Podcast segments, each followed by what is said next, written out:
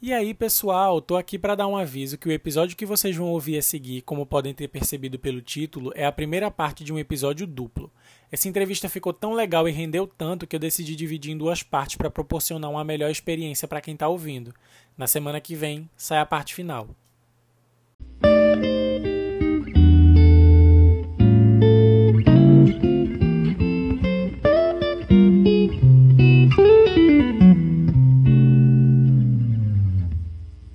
É da própria natureza do jornalismo apontar o que esteja errado para que seja corrigido, mostrar o que está ruim para que seja melhorado, denunciar os que corrompem para que sejam punidos e expor os que estão em dificuldades para que possam ser ajudados. É com essa frase do William Bonner que eu inicio mais um próximo parágrafo. Nesse episódio, a gente vai iniciar uma série especial de bate-papo sobre diferentes ofícios. No episódio de hoje, a conversa é sobre jornalismo. Para esse papo, eu recebo um convidado tremendamente especial. Ele que tem nome de velocista e conquistou cerca de 13 prêmios, tanto estaduais quanto nacionais, e entre eles o 19º Prêmio Cristina Tavares de Jornalismo, na categoria Rádio Jornalismo, pela reportagem que teve como título Indústria, o desenvolvimento além das máquinas da JC-CBN, em parceria com Marília Banhoser e Júlio Neto. Com vocês, Everson Teixeira. Olá, Lucas. Olá, todo mundo. Muito obrigado. Fico lisonjeado pelo convite. É um prazer inenarrável. Então, primeiramente, muito obrigado, Everson, por ter aceitado participar desse episódio, né? E para não me alongar muito falando sobre tu, se apresenta um pouquinho para os nossos ouvintes. Bem, como o Lucas já fez um preâmbulo aí, meu nome é Everson Teixeira, tenho 34 anos, sou jornalista há basicamente 12 anos já. Me formei em 2008, 2009, mas estou no mercado desde 2006. Comecei minha carreira como assessor de imprensa, ainda como estagiário no Rio de Janeiro, trabalhando para uma prefeitura, a Prefeitura de São Gonçalo. Desde 2006 eu moro no Recife. Por aqui já tive passagens também por assessorias públicas, privadas, terceiro setor. Atualmente sou repórter de televisão, mas tive uma passagem de sete anos pelo rádio. Para mim, jornalismo é uma descoberta diária. Né? Eu acho que eu nunca fui tão feliz numa, numa opção na minha vida, tal como é com o jornalismo. Assim, foi muito assertivo tudo isso que é, eu escolhi para mim e a cada dia que eu traço a minha carreira, eu tenho mais certeza disso. Então eu separei uma série de perguntas aqui, algumas pessoas que você deve conhecer, né, uma tal Letícia Lima e uma Danúbia me ajudaram a preparar as perguntas para esse programa. Né? E eu vou começar te perguntando, é, o jornalista em si, ele é constantemente definido como um analista do cotidiano. Como é que você define o seu ofício? Veja, eu, existem várias definições, né? Eu acho que um analista do cotidiano, de fato, é a que melhor resume ela, né? Eu gosto de brincar, é, nós também somos fofoqueiros com diploma, né? Mas é, é, você ter uma visão muito, muito apurada sobre tudo ao seu redor, né? A gente que trabalha com informação tem alguns privilégios. É, normalmente a gente sabe primeiro que todo mundo, ou quase todo mundo. E a nossa responsabilidade começa daí, saber o que fazer com essa informação, né? Saber como repassá-la sem que ela seja danosa, né? A gente é apenas um instrumento da informação do que acontece, né? Para quem precisa saber. É, o jornalista ele é apenas um interlocutor do acontecimento para o público e a gente acaba é, sendo muito importante nesse nesse caminho assim, né? Porque a gente acaba formando opiniões, definindo opiniões, é, definindo pensamentos. Então a gente tem uma uma importância muito grande perante a sociedade que talvez nem a gente mesmo consiga perceber às vezes, porque é, às vezes o dia a dia ele é tão corrido, ele é tão intenso que a gente não se dá conta de como uma informação ela pode ajudar, ela pode atrapalhar, ela pode beneficiar ou ela pode ser nociva à vida de muita gente. É, como uma figura da televisão aberta, tu obviamente testemunha muita coisa, né? Já teve algo que te revirou o estômago ou te fez questionar o teu ofício, ou então que te emocionou bastante? É, é difícil elencar uma coisa, sabe? é, eu passo por situações diárias assim que me fazem repensar muito a minha vida. O ofício não. É, o ofício não, porque eu, eu, eu, desde que eu comecei a estudar jornalismo, acho que antes mesmo de eu entrar na faculdade, eu já tinha noção do que eu ia encarar. É, a verdade no Icrua, ela é muito intensa, sabe? A gente vê muito jornalista, principalmente jornalista de TV, repórter, com um certo glamour, mas é muito por conta da, da questão cultural da gente, né? A TV, ela é colocada sempre no centro das atenções. Normalmente, a televisão nas casas, ela fica no centro da sala, reúne pessoas e aí Entendi. se reúne para ver TV. Né? E aí isso dá uma certa importância grande para o jornalista da TV. E eu sabia o que eu ia encarar quando eu comecei a cursar. A televisão nunca foi o meu foco principal, acabei caindo na TV, mas o meu dia a dia é, me faz repensar muitas coisas, sabe? Me faz entender como eu sou um privilegiado, não privilegiado por ter nascido numa família bastarda, uma família rica, mas ser um privilegiado por ter educação, é, ser privilegiado por ter uma base, né, uma base familiar que me ajudou muito, ser privilegiado por morar num lugar legal, ser privilegiado por ter pessoas boas ao meu redor, é, isso faz com que a gente repense muitas coisas em nossas vidas. A gente se depara com vários tipos de notícias, desde o nascimento à morte, passando por acidente, passando por tragédias, passando por pandemias também e com histórias, né? Histórias tristes, histórias felizes, histórias emocionantes é, e a, a vida da gente passa assim por contar histórias. Então, sem, sem me alongar muito, já me alongando, em relação ao ofício, não, mas em relação à vida, sim.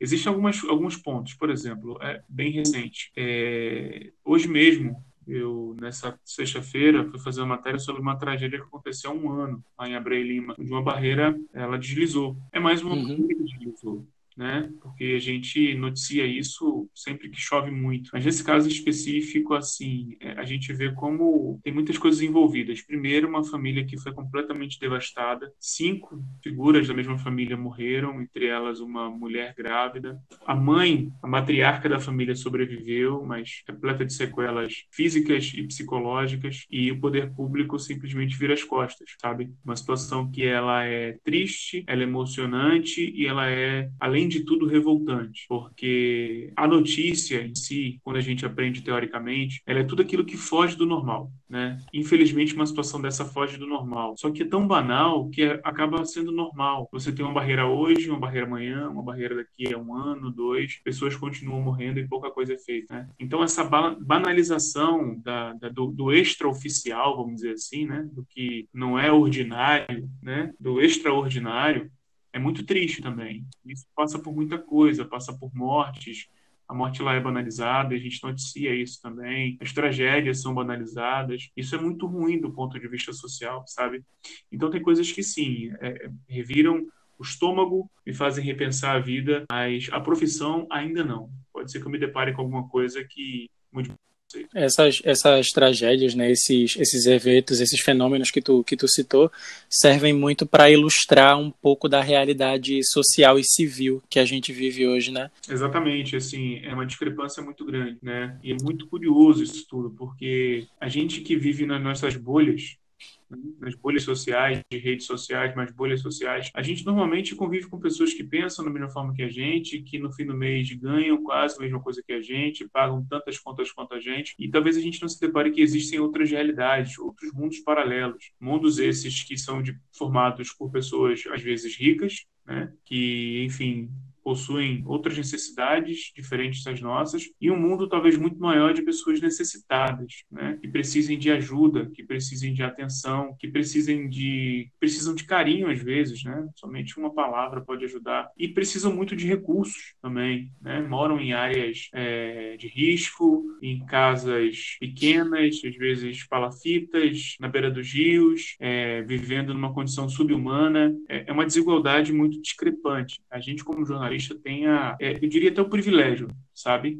de poder conviver com pessoas desse tipo, assim, porque você entende como a vida ela pode ser cruel também, né? E é por isso que eu falo que a profissão não tem glamour. Talvez tenha glamour se você seja colunista de rede social ou de coluna social, melhor, desculpa. Se você for colunista blogs, enfim, aí talvez você viva num glamour. Mas dificilmente a sua vida em si é aquilo ali, né?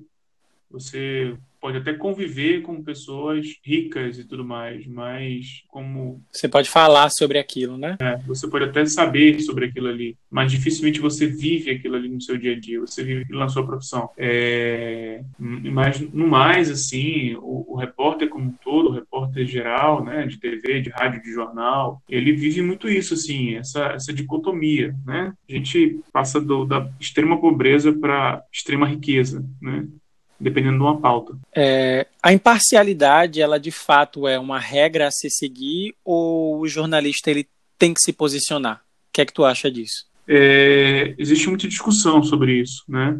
A imparcialidade ela é, ela é um ideal utópico, eu diria, porque infelizmente a gente trabalha para empresas privadas, né? E mesmo que não seja empresa privada, até mesmo as emissoras públicas, né?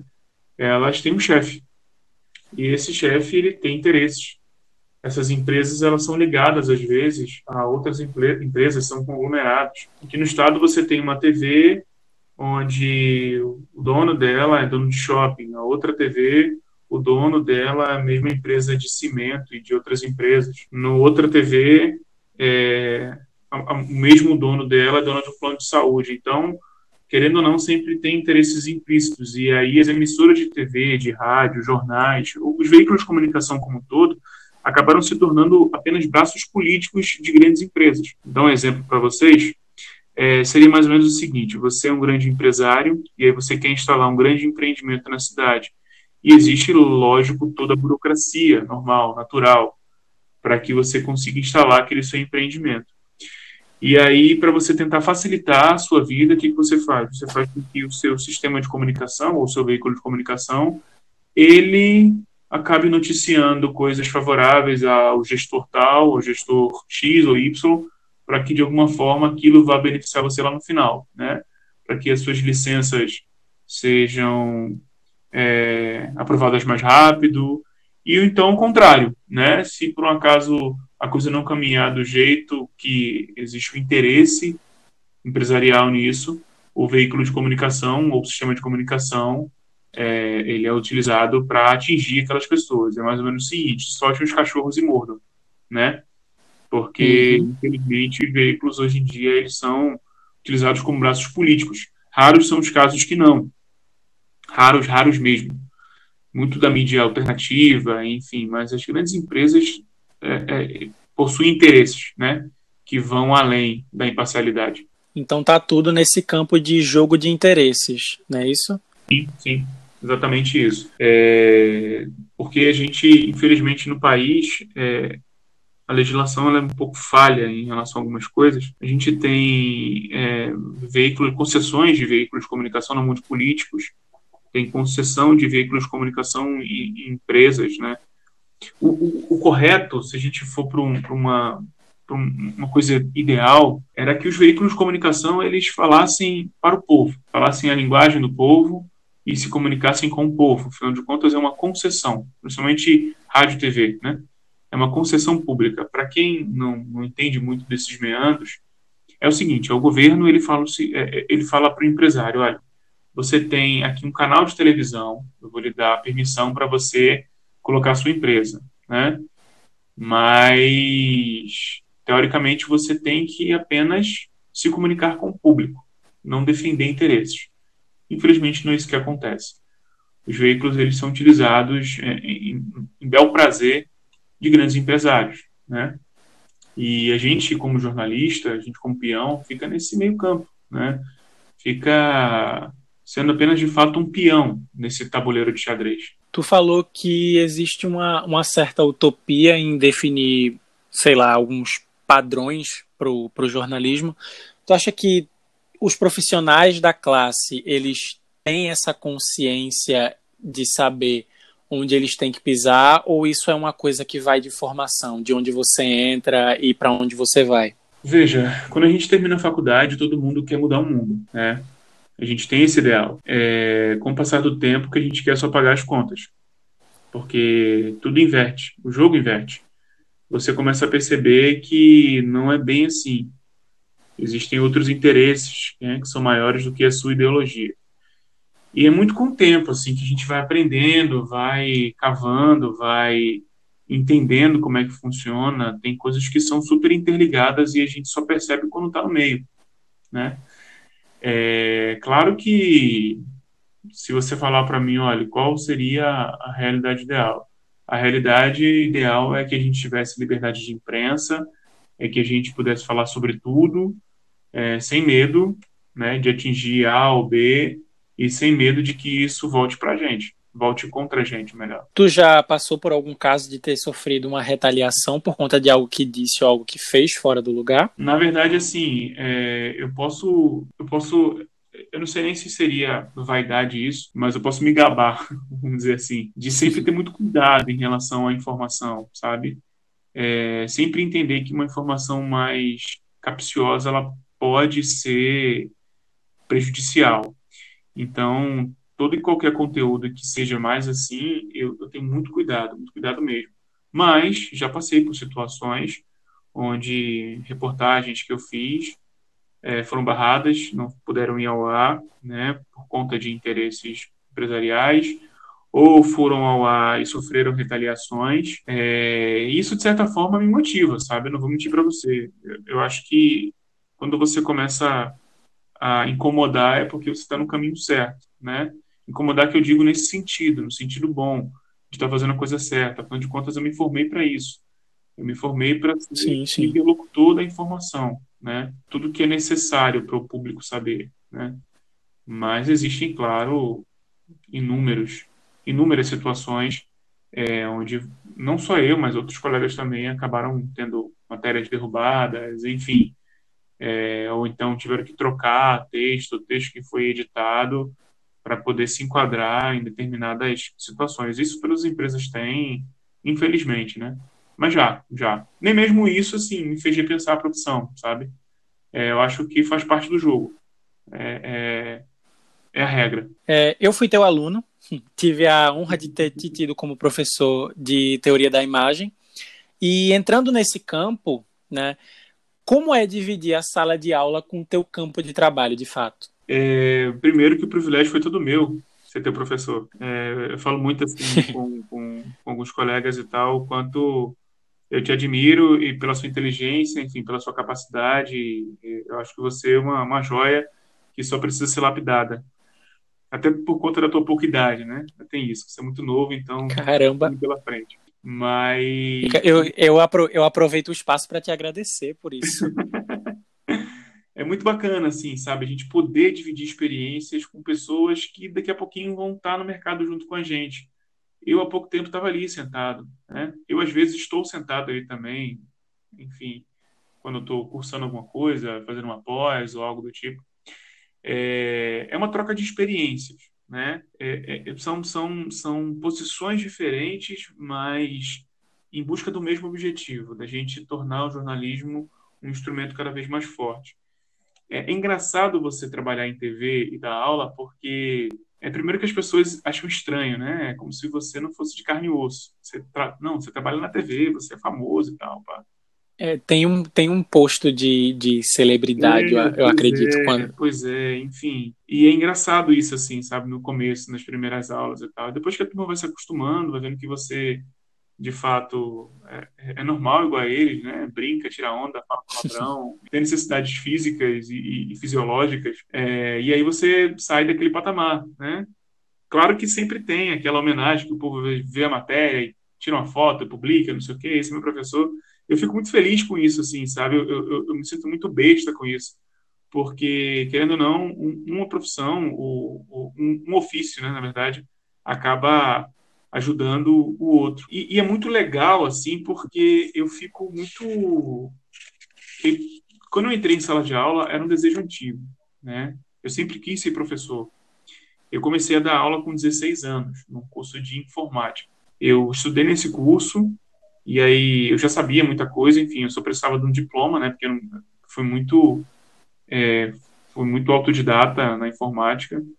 E aí eu tinha 16 anos, 15 para 16, entrei no curso, gostaram muito de mim, aí o diretor do curso falou assim, ó, eu tenho uma vaga de professor, não precisa formação acadêmica, você topa dar aula? Eu falei, top. E aí fiquei um ano e pouco no curso, foi quando me mudei pra, de Brasília para o Rio.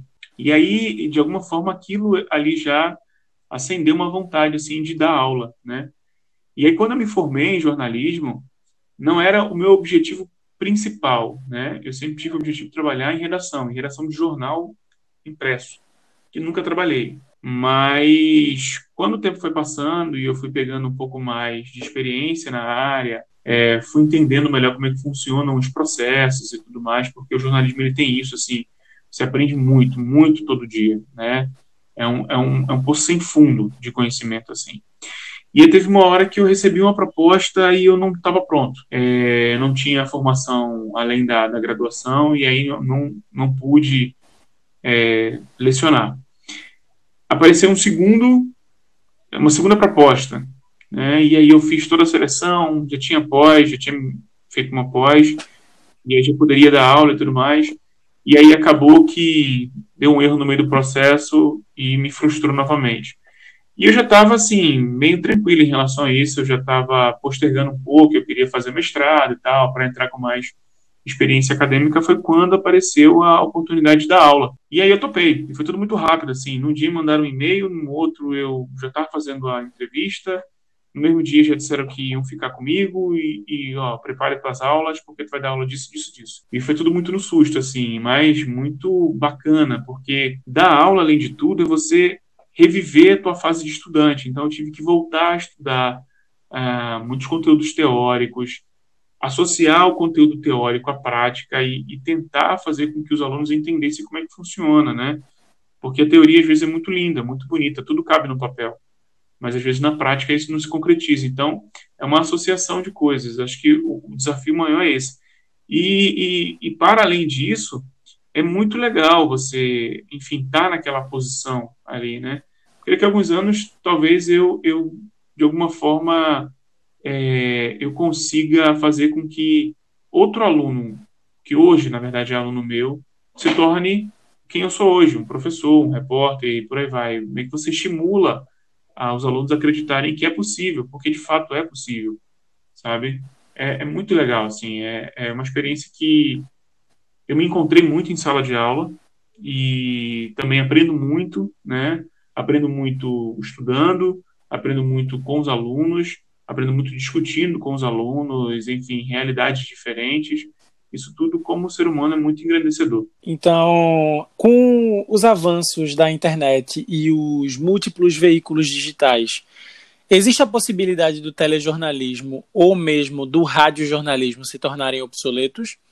Ou eles talvez vão acabar sofrendo só uma transformação? já estão sofrendo, na verdade, né? Muito se falava sobre isso quando a TV surgiu, dizendo que diziam que o rádio ia acabar. É, o rádio atravessou a TV e se adaptou, inclusive, primeiro do que ela à internet, até pelas questões técnicas, né, digitais. Uhum. É, eu acho que uma mídia ela não acaba. Jenkins, que é um dos principais teóricos da comunicação, ele fala muito isso ele diz que quando uma mídia se estabelece, ela não morre. Né? A gente fala muito assim, não, mas o jornal impresso. É, o jornal impresso, a plataforma dele está morrendo, né? O papel está morrendo. Mas o jornal escrito, não. O jornal escrito ele vai continuar. As pessoas vão continuar lendo, né? Seja pelo site, seja pelo, pelo computador, seja pelo, pelo tablet, pelo celular. As pessoas vão continuar lendo. Então, ou seja, o jornalismo escrito ele não vai acabar a internet veio potencializar esse tipo de comunicação. E eu, eu, acredito que o mesmo está acontecendo com a TV. Né? A TV está cada vez mais interativa. As pessoas veem a matéria no ar com o celular na mão e já comentam e já mandam um direct, já mandam uma hashtag. É, o rádio é a mesma coisa, com os seus painéis interativos e por aí vai. Uma coisa, uma coisa que me preocupa um pouco é como as redes sociais, que na verdade fazem parte de um braço da internet, né, como as redes sociais digitais, elas interferem no jornalismo, né? Interferem de forma positiva e negativa. Interferem porque elas são canhões, né, de Sim. Quando você tem que disparar alguma coisa, você coloca isso num grupo que já publica em outro grupo, que já vai para outro grupo e por aí vai, e a informação fica incontrolável. É, e, e, o que me preocupa é quando essa informação não é verdadeira, né? E aí isso é muito danoso também, né? E é, é o grande desafio do século, do século para o jornalista é isso, você conter as chamadas fake news. Mas eu não me preocupo muito em relação ao rádio e à TV deixarem de existir. Eu acho que dificilmente isso vai acontecer. Eu acho, eu, eu vou além, eu acho que talvez a gente nos próximos anos, não sei, a gente descubra uma outra mídia diferente. Se você conversasse com alguém há 30, 40 anos, as pessoas iam dizer assim, o que é internet, né? O que, que é isso? Não tem condições disso aí se transformar no meio de comunicação. E a internet está aí. Né? Ela conseguiu convergir tudo para ela. O jornalismo escrito está nela, o televisivo está nela, é, ela criou uma própria linguagem, o jornalismo radiofônico também está né, tá nela ela criou um próprio, uma própria forma de se comunicar com o público, né? Hoje o mundo está muito mais dinâmico, muito mais intenso e as pessoas são pseudo-conhecedoras de tudo, né? Um pouquinho de tudo, porque são leitores de manchete. Claro, não é todo mundo que faz isso, mas grande parte das pessoas acabam se informando pelas, pelas manchetes. E é muito isso que a internet criou. Os fades da vida, assim, você, enfim, quem tem Android é, você está utilizando seu celular e você passa uma tela e tem lá as principais notícias do dia de acordo com seus interesses. É, mas a nossa vida ela, ela não se limita à nossa bolha. E acho que isso também é muito perigoso, sabe? É, a gente se limitar somente àquilo que a internet vem nos oferecer, ou, ou o nosso feed vem nos oferecer. Sim, sim. Não ir, não ir atrás da informação talvez tenha, talvez seja um dos grandes problemas é, da, das, das novas gerações, né? É, não só ir, não ir atrás da informação ou não ir atrás de outras informações, sabe? É, por exemplo, eu tenho interesse político, né? Eu gosto muito de política, gosto muito de futebol. Se eu abrir agora o meu feed de notícias do, do Google, ele vai me dar 90% desse tipo de conteúdo. Talvez, não, nem, nem 90%, eu diria 70%, porque os outros 30% seria sobre cinema, que também é de meu interesse. Então, se eu for me basear por ali, minha vida vai se limitar a política, futebol e cinema. É, não vou me informar sobre economia, eu não vou me informar sobre como é que está a minha cidade, eu não vou me informar sobre saúde, sobre tecnologia e por aí vai. Essas predefinições de preferências acabam é, prejudicando né, a, a, o acesso à informação. É, e limitando o intelecto também, né? Porque a gente acabou se tornando seres preguiçosos em relação à informação, né? A gente quer cada vez mais mastigado pela ali. Porque a gente está muito mal acostumado, né? É como se fosse o seguinte, é, existem pessoas que vão pensar para a gente a gente só quer receber informação mastigada, e eu não quero ter é, a capacidade de discordar ou de concordar. Eu quero já mastigado, eu já quero pronto aquilo ali, que eu não quero ter esse trabalho, entendeu? De ter que digerir aquela informação. Para mim, já quero ela pronta. É, isso também é muito. Esse tipo de... A gente não cria, não cria ser interessante, sabe? Críticos. Esse tipo de preguiça ele se reflete até no que a gente assiste, por exemplo, porque tem muita gente é, só para traçar um paralelo com outra coisa, tem muita gente que assiste um filme, por exemplo, é, se ele não acontece do jeito que você espera, ou algo do tipo, você já não, não gosta muito daquilo ali, né? Porque você já você esperava outra coisa, você está acostumado com aquilo. A gente não procura sair dessa zona de conforto, né? É, a gente, na verdade, vive de acordo com as nossas expectativas, né? A gente bota muita expectativa em determinada coisa e quando ela foge do normal, a gente não se abre para tentar entender o que que de fato não nos agradou. Isso. É uma, é uma leitura muito até, até filosófica, a gente pode falar isso, né? O que aquilo que eu vi, como você citou aí, aquilo que eu vi no cinema, por exemplo, um filme que eu esperava muito que fosse daquele jeito, não foi. Mas por que, que ele não foi? O que, que de fato me desagradou naquilo ali? Foi a forma que o diretor conduziu? Foi, sei lá, a fotografia do filme? Foi a luz? Foi a mixagem de som? Foi o roteiro? É, o que, que de fato não me agradou? É porque não atendeu a minha expectativa ou tem uma coisa além disso aí? Eu acho que é isso que a gente tem que traçar sempre esse paralelo. A gente tem que pensar o seguinte: beleza, não me agradou. Agora, o porquê não me agradou? É, não é o, o, simples fato de não ter agradado e pronto, acabou. É a gente tentar compreender o máximo, sair da nossa bolha, sair da nossa caixa, né? E, e criar um senso crítico para isso não o senso crítico do ponto de vista da crítica destrutiva, mas da crítica construtiva para determinadas situações. A gente vê hoje em dia é, existem milhões de canais de críticos de cinema, de crítico de música e tal, enfim, é, pessoas que gostam da música e estão se deixando, se, é, é, se permitindo a, a, fazer isso, que é muito bacana. Claro que nem todo mundo tem conhecimento técnico para aquilo, mesmo assim faz. Então, ou seja, todo mundo pode fazer, né? Basta você ter vontade de sentar na frente de uma tela, sentar na frente, ou então botar um fone de ouvido para ouvir um programa, para ouvir um podcast, é, e, e, dizer que gosta que não gosta, o porquê que não gosta a condução não foi boa, é, um entrevistado não se saiu bem, é, enfim, você tem que pensar nos elementos que não condizem com o seu gosto, mas tentar entender do ponto de vista crítico aquilo ali, entende? É justamente isso que a gente não faz, né? A gente, não, a gente acaba não pensando, a gente coloca aquilo dentro de uma caixinha, deixa lá e é, esquece. É, tanto que eu acho interessante, assim, é, quando a gente fala sobre a arte como um todo, né? Muitas das coisas, muitas das artes feitas, enfim, é, no primeiro momento ela não agrada, né? Ela vai fazer sentido anos depois. Eu uma vez estava ouvindo uma entrevista do Bruno Medina, tecladista do Los Hermanos, quando Los Hermanos lançou o disco uhum. 4, né? E aí foi um disco que fugia completamente do que eles já tinham feito. Nunca foi uma banda. Eu sempre gostei muito da banda, mas nunca foi uma banda concisa em relação a composições e tal os quatro discos são bem diferentes uns dos outros.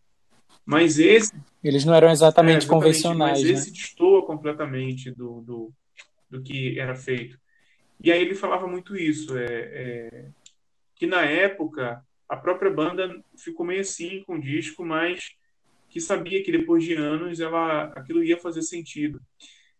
É, é muito isso com artistas às vezes também, fazendo um, um paralelo, né? Você vê hoje como as novas gerações elas cultuam artistas que ficaram esquecidos nos últimos 20 anos mais ou menos é, eu posso dar um exemplo para vocês Belchior né Belchior ele teve uma ascensão ali na década de 80 né 70 80 e aí depois disso até por escolha própria ele viveu num marasmo artístico enfim com, com pouca criatividade fugindo e tudo mais e aí ele começou a ser revisto pela nova geração, né? E aí, infelizmente, ele veio a falecer. Milton Nascimento, também é um exemplo que eu, que eu trago, é, de, um, de um compositor que fez um trabalho belíssimo ali nos anos 70, 80, que ficou esquecido e está sendo revisitado agora. O próprio Clube da Esquina. O próprio Clube da pois Esquina, é, né? Com Flávio Venturini, Loborges e por aí vai. É, e, e, assim, é, a arte traz muito isso, né? de talvez no início não ser compreendida ou em algum momento ela ficar para trás e depois ela ser revista. E muito também tem disso que a gente vive hoje, sabe? Essa possibilidade de reviver o passado.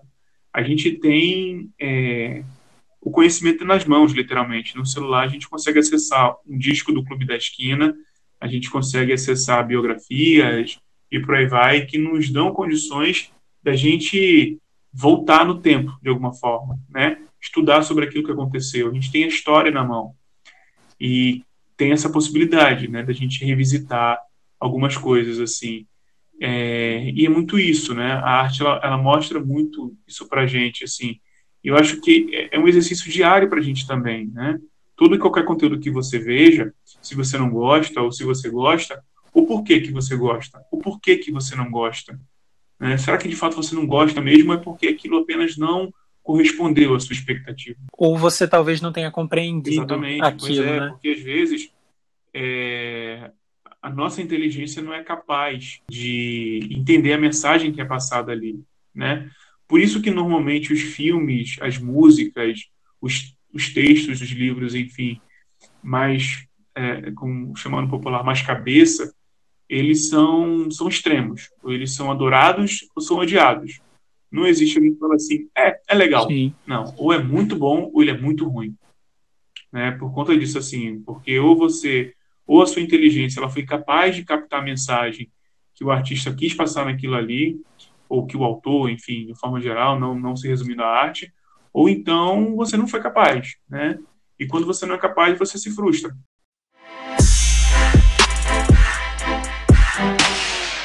Então, entrando num campo talvez um pouquinho mais espinhoso, tem, tem ocorrido uma, uma certa frequência de, de uma violência muito grande por parte de uma parcela da população com os jornalistas hoje em dia. Isso tem um cunho muito político. Né? Como, é que, como é que tu enxerga isso? Muito preocupado. É, porque, de certa forma, todo mundo é vítima disso, assim, né? Infelizmente, no país, tudo vira política. Né? E não é uma política é, da entranha política, do que deveria ser a política, né? Uma política partidária, uma política do Fla-Flu, do azul e do encarnado, né? Uhum. E é muito ruim, porque assim, as pessoas compram a ideia, a ideologia política, tornam aquilo a verdade absoluta e elas não se permitem é, entender, compreender.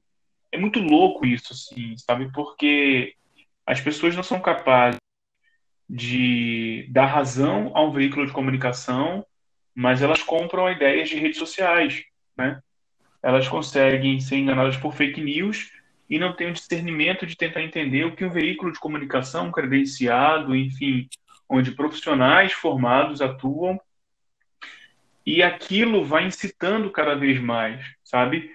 Eu, eu, confesso que eu fico tentando entender qual foi o momento que a gente se perdeu como sociedade. Porque se é uma agressão contra a imprensa, isso mostra que a gente não está pronto nem para a democracia. Né? É, e quando a gente tem governantes que não, que não respeitam a imprensa também, você cria uma massa de manobra é, para atingir profissionais da imprensa, pessoas que, assim como eu, como você, enfim, sou de imprensa, assim como todo, todo, todo mundo, é, é, tem suas contas para pagar, tem pai, tem mãe, tem filho, tem mulher, tem marido, é, e está ali apenas trabalhando, né? É, é como se fosse, vamos lá, é, essas pessoas que fazem isso, elas entrariam, por exemplo, no escritório de um grande empresário e xingariam ele, mesmo que esse empresário estivesse fazendo algo de errado, estivesse fazendo algo que fosse contrário a, ao bem-estar social, não fariam. Não fariam, né? Eu acho que também cabe um pouco a gente rever a nossa legislação e que haja punição, porque nem tudo é liberdade de expressão. Você xingar Exato. uma pessoa, você hostilizá-la, você agredi-la fisicamente, é liberdade de expressão. Exatamente. E isso, isso deixa de ser um, um, um comportamento humano, né? Deixa de ser. Eu acho que você a gente volta a. A gente regride, é como se fosse o nosso, o nosso pensamento instintivo, né? Talvez os homens das cavernas agissem assim, a gente não pode pensar desse jeito. Você pode não concordar com que com a abordagem de um veículo. Você não é obrigado a assistir a Globo, você não é obrigado a assistir a Record. Existe um número gigante de emissoras, tanto abertas quanto fechadas, né? você não quiser ver televisão, você não quiser ouvir rádio, você também pode, ninguém é obrigado a nada, né? O que você não pode fazer é você agredir profissionais que estão ali trabalhando, que são pais, são mães de família, né? Por mais que tenham, sei lá, um ou outro que tenha índole duvidosa, que escreva para um blog tal, faça comentário na TV X, mesmo assim, isso não lhe dá o direito de você agredir aquela pessoa. Eu já passei por situações muito é, desgastante, sabe? De você ser atingido verbalmente. Felizmente, eu nunca fui agredido fisicamente, mas a sua índole ser agredida, o seu caráter ser agredido, é, a sua ideologia, o que você acredita de você ou sobre as coisas, isso ser agredido. Simplesmente porque a pessoa se achou no direito de me chamar disso, daquilo outro, porque eu trabalho na emissora tal ou na emissora Y, entende? É muito louco isso, é. assim. É muito louco. E, e aquela coisa, veja, se você acha ruim, não assiste, pronto. É, você não é obrigado a isso. A gente tem. Você tem liberdade. É, você ainda tem liberdade, né? De, de, de ter sua livre escolha. A gente tem percebido que a, que a população tem se blindado de uma, de uma ignorância cada vez maior, e, não é, e é uma ignorância no sentido de uma, de uma agressividade quase cega e partidária, né? Como tu falou. Pegando o cara. A gente, falava, a gente eu queria só abrir um parêntese, a gente falava sobre a expectativa que se cria diante das coisas, é muito isso também, sabe? As pessoas elas acreditam na própria verdade hoje em dia, né? É, se aquilo ali, aquilo sustenta a minha crença, se aquilo ali ela infla a minha ideologia, então o ego, né? Eu boto, é, eu boto como verdade absoluta para mim. Pode ser a maior mentira do mundo, mas não interessa, aquilo atende a minha expectativa. A gente se tornou muito individualista em, em relação a várias coisas, entre elas isso também, né? As pessoas querem cada vez mais que as suas vontades sejam atendidas, as suas expectativas sejam supridas. E quando elas não são, elas têm que dar um, um, um escape para isso. Né? E às vezes esse escape é da pior forma possível, na agressividade contra pessoas que não têm nada a ver com as vontades dela. Se você defende o presidente A, se você defende o candidato B, e se por um acaso a emissora YX falou mal dele, bicho, paciência.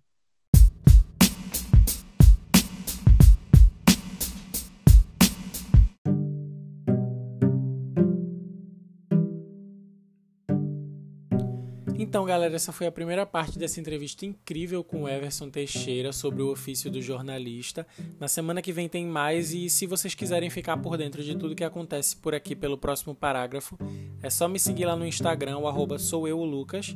E o Instagram do Everson é o arroba Everson e ponto. Na semana que vem tem mais e eu espero você.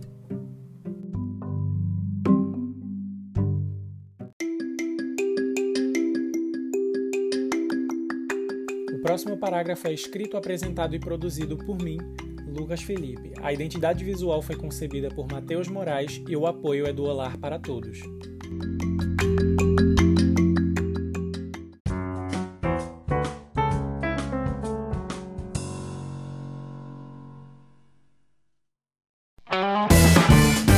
Esse podcast é uma produção Olar Podcasts.